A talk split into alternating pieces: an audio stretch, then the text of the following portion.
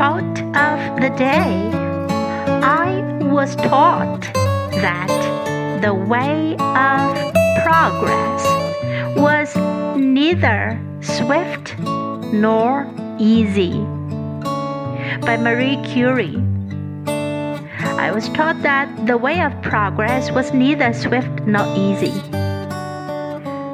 Word of the day progress. Progress.